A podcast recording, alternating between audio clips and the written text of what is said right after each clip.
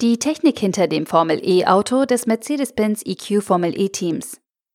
Ein Artikel vom Daimler-Blog, verfasst von Anne Fauser.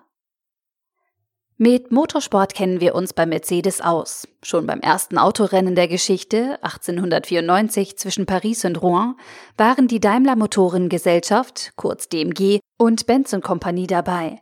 Seit 1954 fahren wir in der Formel 1 mit.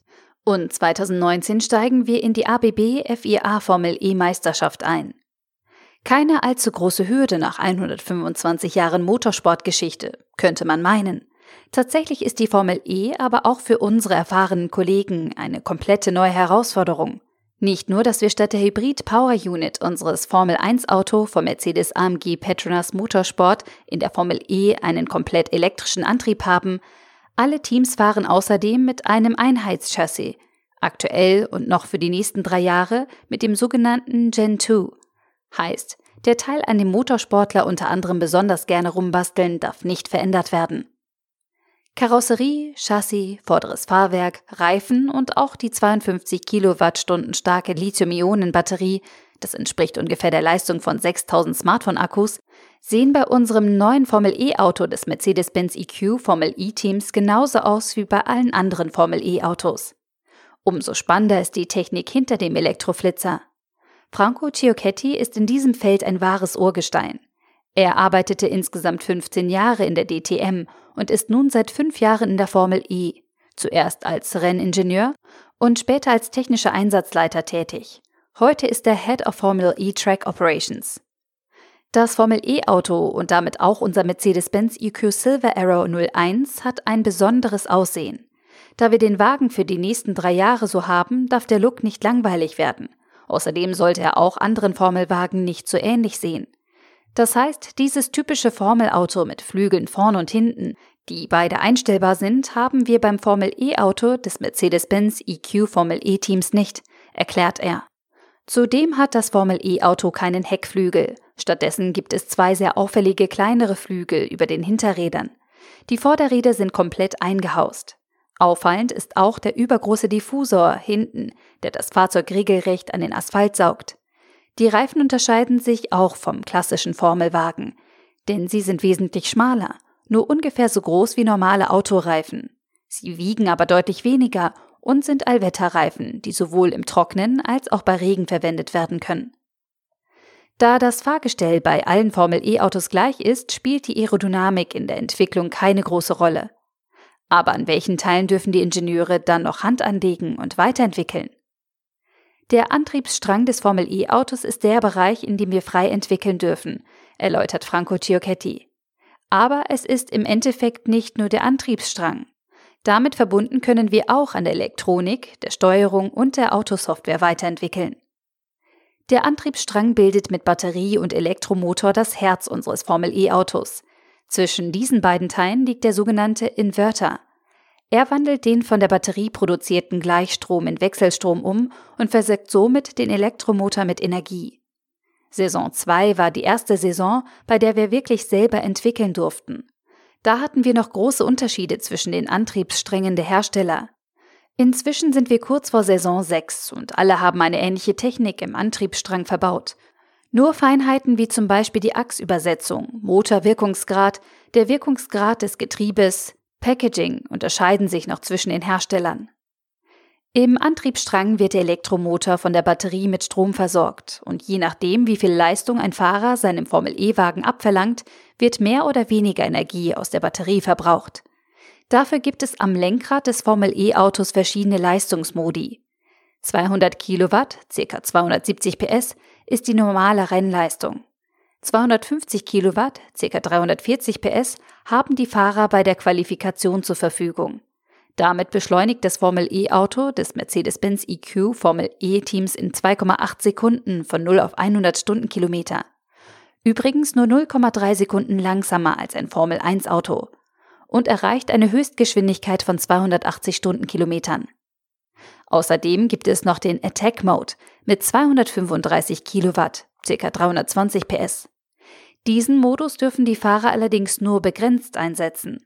Wie oft und wie lange der Attack Mode genutzt werden darf, legt die FIA vor jedem Rennen individuell fest. Der Fahrer ist dann verpflichtet, diese zusätzliche Leistung zu nutzen, sonst drohen Zeitstrafen. Um den Attack Mode zu aktivieren, drückt er den entsprechenden Knopf am Lenkrad und muss dann innerhalb von fünf Sekunden einen bestimmten Streckenabschnitt überfahren, der außerhalb der Ideallinie liegt. Vor jedem Rennen dürfen zudem die Zuschauer entscheiden, welche Fahrer den Fanboost erhalten.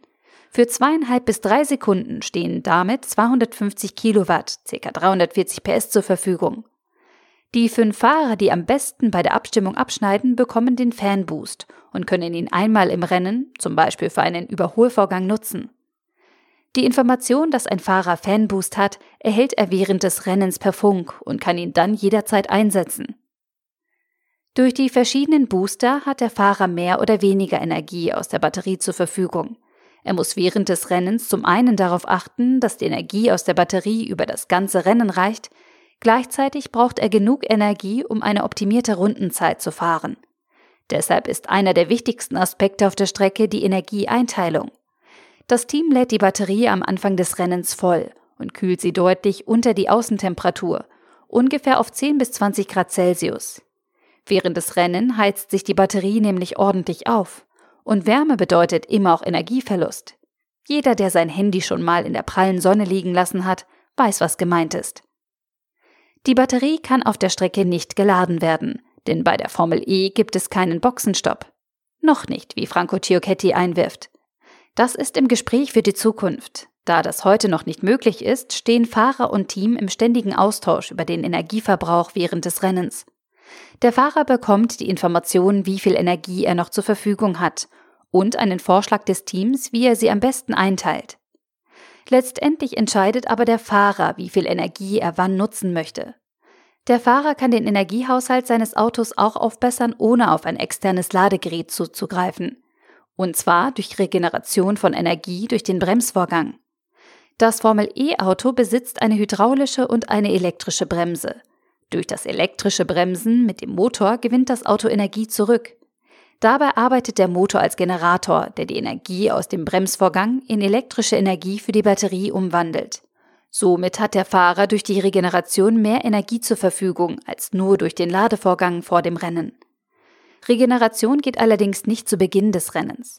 Chiocchetti, das kann man sich vorstellen wie bei einer vollen Badewanne. Wenn sie voll ist, kann kein Wasser mehr eingelassen werden, sonst läuft sie über. Genauso ist es am Anfang des Rennens mit der Batterie. Wenn sie voll ist, kann sie keine Energie aufnehmen. Das heißt, der Fahrer darf die ersten fünf oder sechs Runden nicht die maximale Menge an Energie durch Bremsen zurückgewinnen, denn die Batterie ist gar nicht in der Lage, diese Energie aufzunehmen. Deswegen ist die Energieeinteilung besonders in den ersten Runden einer Strecke wichtig, damit nicht zu viel Energie verloren geht. Erst wenn im Laufe des Rennens der Batteriestand sinkt, kann die komplette Energie aus dem Bremsvorgang regeneriert werden. Das alles kalkulieren die Formel E-Teams vor dem Rennen ein, um durch optimierte Energieeinteilung die besten Rundenzeiten herauszuholen. Wir geben unserem Fahrer zum Beispiel den Ratschlag, dass er für die nächste Runde eine bestimmte Menge an Energie aufwenden sollte. Schon wenn Energie aus der Batterie hinaus oder hineinfließt, entsteht Wärme. Wenn zusätzlich eine hohe Außentemperatur herrscht, müssen die Teams das vorher in ihre Energieverteilung einkalkulieren, um einen Leistungsabfall zu verhindern. Der tritt ab einer Temperatur von 72 Grad ein, weshalb unser Team immer daran arbeitet, die Temperatur der Batterie unter diesem Wert zu halten. Wenn es draußen heiß ist, sollte der Fahrer also weniger Energie regenerieren, denn dadurch entsteht aufgrund des Energieflusses in die Batterie zusätzliche Wärme. Man entwickelt eine Sensitivität für die Außentemperatur und die damit einhergehende Temperatur der Batterie, zum Beispiel rechnen wir mit ca. 0,3 bis 0,5 Grad Celsius mehr in der Batterie pro einem Grad Celsius mehr Außentemperatur. Das kalkulieren wir alles im Vorhinein und geben dem Fahrer vor dem Rennen die nötigen Informationen weiter. Im Normalfall würdest du X Energie aus der Batterie nutzen und Y Energie hast du noch zusätzlich durch die Regeneration zur Verfügung.